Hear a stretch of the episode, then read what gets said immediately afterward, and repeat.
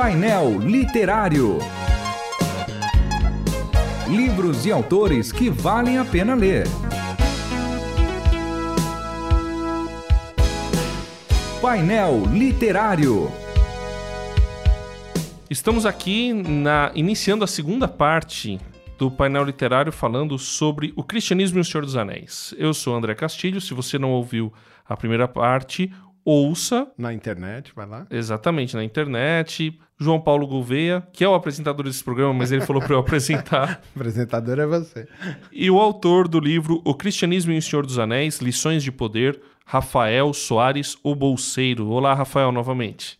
Olá novamente, estamos aí com esse assunto maravilhoso, esse assunto fantástico. Fantástico, é fantástico. Extremamente fantástico. Falando sobre fantástico, acho que uma coisa que vale a pena falar sobre a trilogia de Senhor dos Anéis e, e que a gente comentou no programa passado que foi uma, um, um livro de fantasia ou poderia dizer da cultura nerd, na época não se chamava desse jeito, que furou a bolha.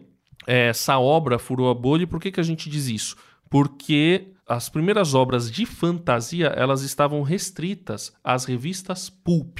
Então, quem já deve ter ouvido falar de Conan o Bárbaro, a, eu colecionei Conan. Conan, exato. O, outros livros aí que aí uh, Dying Earth, que era de um outro romancista chamado Jack Vance, é, e, e, outros outros livros que tem era a chamada literatura pulp e essa literatura era restrita a um nicho.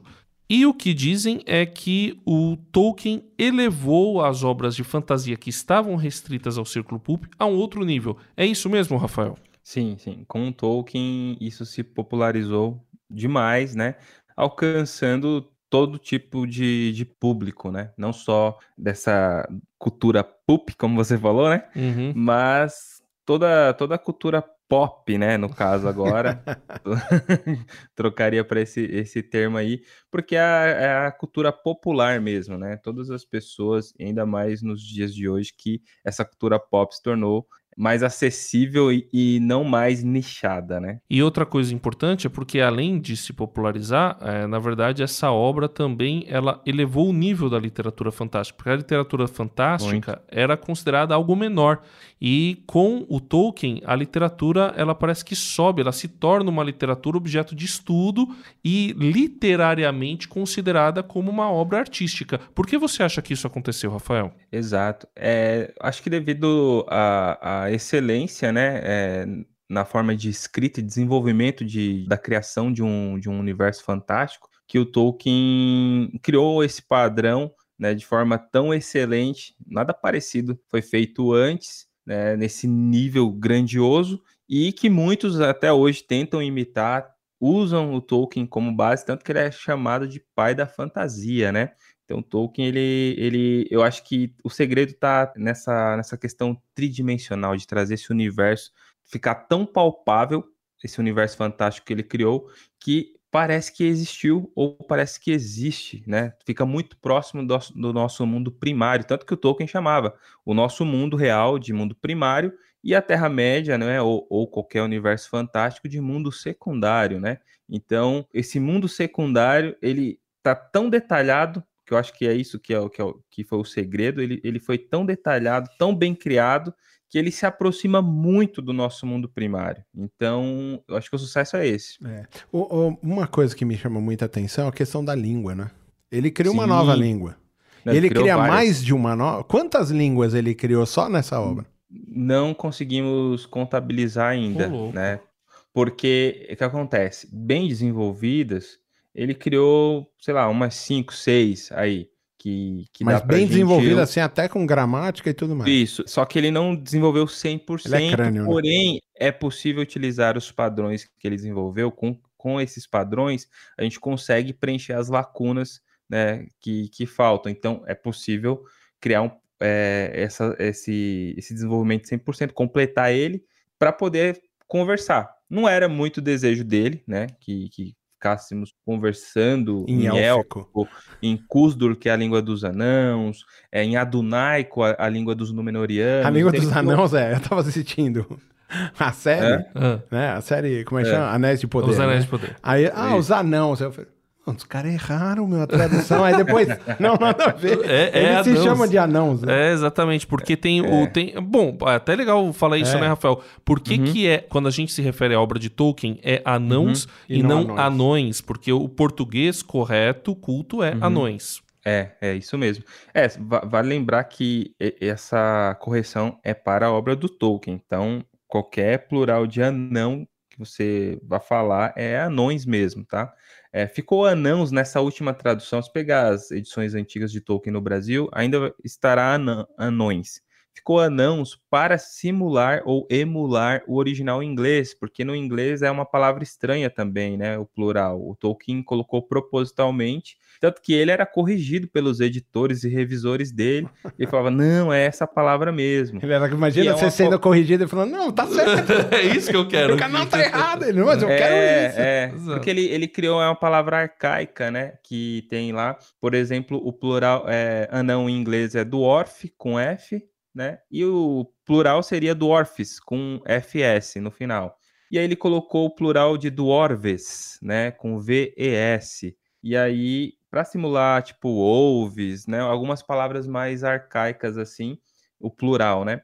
E aí trouxeram isso para o português, emularam isso no português, porque a palavra anãos existe, só que existe em textos, acho que do século XVII, século XVIII, é, e tá correta essa palavra, mas ela não é muito usada, né? É usada anões, então é para causar essa estranheza mesmo. É, né? foi, então foi bem sucedido aí a tradução, causar essa estranheza, que, que é a mesma estranheza que o, o, nativo, né, o falante da língua inglesa tem com a palavra original lá, o plural. A gente ficou anão, aqui também que ia te perguntar a, uhum. o que está escrito no anel, e ele está em uhum. élfico ou é em outra língua? Ele está em inscrições élficas, ah. né?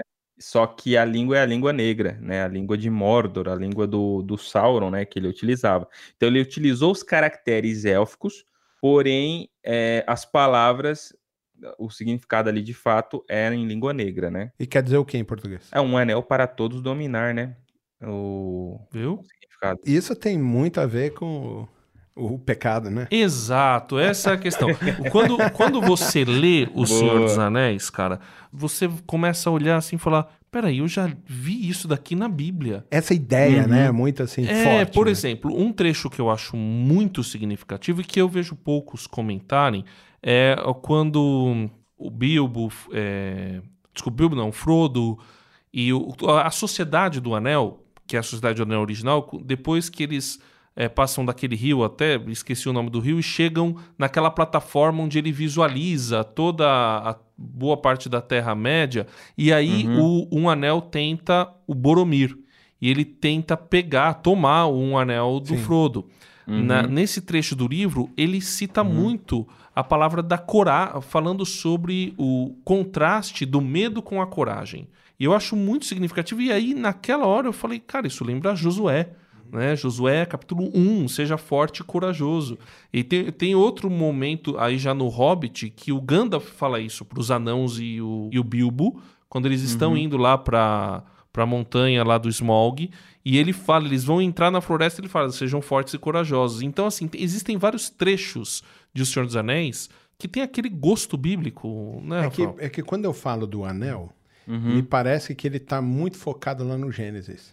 Porque hum. a visão que eles têm, aquilo é um. É, parece o que você fosse falar no, no, no, no, texto mais antigo do João Ferreira de Almeida era é, a concupiscência dos olhos. Pronto, né? pronto. parece isso, que toda hora que eles veem aquele fruto, sim. aquilo pode te dar poder, sim, né? Sim, e sim. Parece muito a tentação de Jesus, parece muito a tentação de Adão lá, de Eva e Adão é, lá no. Né? É uma coisa é. muito absurda, assim, é muito perto, né? Inclusive, deixa eu falar o verso completo, né? Falei só um pedacinho dele, porque são duas frases aqui que aquelas inscrições estão estão colocadas ali é um anel que a todos rege, um anel para achá-los, um anel que a todos traz para na escuridão atá-los. Isso. É isso Forte. aí, essa inscrição completa aí. E, e, e, como vocês fizeram essa reflexão aí de, de achar né, é, algo é, o cristianismo, ou, ou, elementos cristãos, ou exemplos, fazer essa comparação, é basicamente esse exercício que eu faço no livro, né? Cristianismo e o Senhor dos Anéis, é, um pouco mais é, aprofundado, né, mais detalhado, mas é basicamente isso: encontrar, fazer essas comparações bíblicas de personagens, situações, até cidades, com é, O Senhor dos Anéis. É basicamente isso. E a gente enxerga o tempo inteiro. Dá para escrever uns 10 volumes só de cristianismo e O Senhor dos Anéis. e é exatamente sobre isso, Rafael, que a gente vai conversar semana que vem. Agora a gente uhum. vai entrar, depois de todo esse preâmbulo, né? Que precisou de dois. precisou de dois programas para fazer a introdução. para fazer a introdução. Agora, para falar especificamente do seu livro, é, uhum. na semana que vem a gente vai falar então sobre o cristianismo em O Senhor dos Anéis, de Rafael Soares. Uhum e Vinícius Miranda, né? Da 100% Cristão. Então, Exato. Terceiro episódio da nossa saga aqui é sempre em trilogia. trilogia pronto. com, com o bolseiro, né? mantendo o padrão de Tolkien. Né? É isso aí. a, a, gente nem pensou isso, tá vendo? Emanou, Emanou, da gente. Foi sem querer. Tá vendo? Muito bem, então até a semana que vem, Rafael, André Castilho, e a gente se vê por aqui. Você ouviu Painel Literário. Produção e apresentação: João Paulo Gouveia. Realização: Transmundial.